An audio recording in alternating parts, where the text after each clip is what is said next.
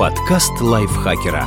Полезно и интересно. Всем привет! Вы слушаете подкаст лайфхакера. Это короткие лекции о продуктивности, мотивации, отношениях, здоровье, обо всем, что сделает вашу жизнь лучше. Меня зовут Ирина Рогава, и сегодня я расскажу вам 10 признаков, по которым вы можете понять, что отдыхаете неправильно.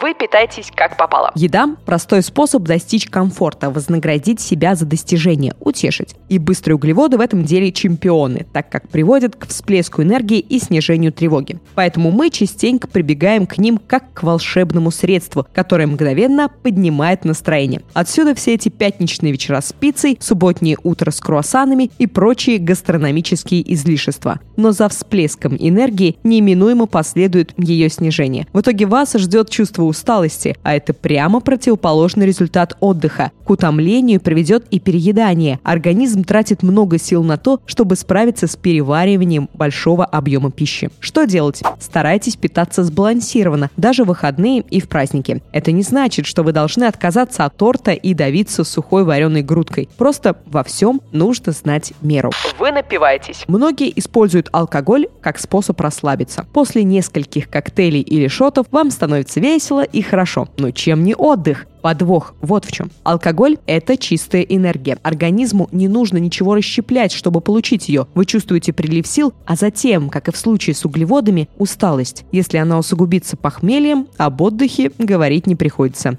Что делать? Когда отправляетесь на вечеринку, контролируйте количество выпитого, потребляя побольше воды и поменьше сладостей. Они могут замедлить расщепление алкоголя, и в итоге время его воздействия на организм увеличится. Вы быстренько доделываете кое-что по работе. Всего 5 минут, и вы отложите ноутбук. Но телефон далеко лучше не убирать, ведь в любую минуту могут позвонить по работе. Это не отнимает так много времени, думаете вы. А в итоге вы просто не чувствуете, что отдыхаете, потому что грань между работой и перерывами стирается, и вам кажется, что вы трудитесь круглосуточно. Что делать? Продумайте как следует, действительно ли вам нужно постоянно быть на связи и тратить выходной на работу, или это просто дает вам ощущение собственной важности и незаменимости. Если второе, то пора перестать обманывать себя. Забывать о работе, переступая порог офиса – это искусство, которому необходимо научиться. Так вы сможете возвращаться к делам с новыми силами, а не с ощущением, будто вы заперты в белящем колесе. Вы лежите пластом. Желание провести выходные под одеялом понятно, но и для такого времяпрепровождения лучше иметь план. Вы в любом случае начнете что-то делать, пусть и лежа, и велик риск, что в итоге вы будете разочарованы тем, что впустую потратили время. Кроме того, если вы на работе не шпалы переносите, то, скорее всего, ваш образ жизни сложно назвать активным, а тело нуждается в нагрузке. Если если вы все будни просидели на стуле, а выходные пролежали в кровати, можете в итоге почувствовать себя разбитым. Что делать? Составьте список занятий для ленивых выходных. Не ставьте перед собой цель сделать все, что указано в перечне. Это противоречит концепции. Наоборот, выбирайте то, что доставляет максимум удовольствия, но не забудьте включить в план легкую физическую активность. Неспешной прогулки будет достаточно, чтобы дать мышцам нагрузку и получить порцию гормонов радости. Вы игнорируете свои желания. Вы с энтузиазмом принимаете приглашение друзей на выставки, тусовки, встречи с писателями и прогулки по подземным пещерам. Не то чтобы вам хотелось, просто лениться стыдно. А в итоге такое веселье из-под палки оборачивается разочарованием и усталостью. Что делать? Делайте, что хотите, буквально, но с опорой на здравый смысл. Старайтесь меньше соглашаться на различные активности, чтобы никого не обидеть или не показаться недостаточно смелым или веселым. Вы составляете жесткий план действий. Возможно, вы и есть тот друг, который собирает компанию для похода сначала в музей, потом в консерваторию, а потом на закрытую вечеринку на пляже. График плотный, его соблюдение постоянно находится под угрозой из-за пробок, погоды, чьего-то недовольства. И в итоге вы нервничаете и не получаете никакого удовольствия от происходящего. Что делать? Составляйте список взаимозаменяемых дел, а не план. Выбирайте из него то, что находится близко, соответствует ситуации или подходит под настроение. Если повезет, поставите галочки напротив нескольких пунктов.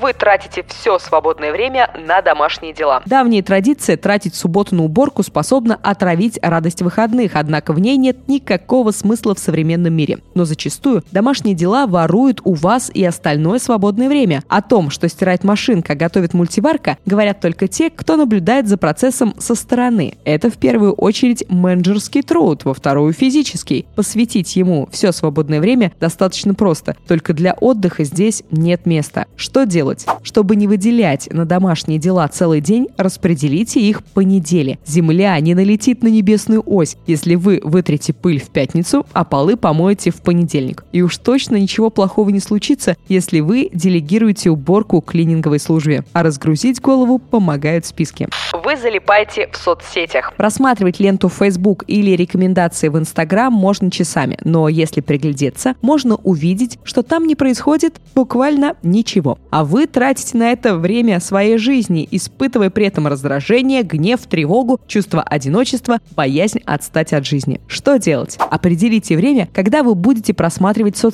и придерживайтесь расписания. Отключите уведомления, если работа позволяет вам это сделать. В конце концов, неважно, узнаете вы о новом лайке под вашим постом прямо сейчас или завтра утром. Отсутствие негативных эмоций, связанных с соцсетями, поможет чувствовать себя счастливее. Вы не спите всю ночь. Утром можно поспать подольше, поэтому вы можете позволить себе лечь попозже. Но лучше так не делать без особой необходимости. Мало спать вредно для здоровья, много тоже. А вот те, кто соблюдает режим и спит достаточно, здоровее и бодрее. Что делать? Постарайтесь не сбивать режим без особой необходимости и спать 6-8 часов ежедневно.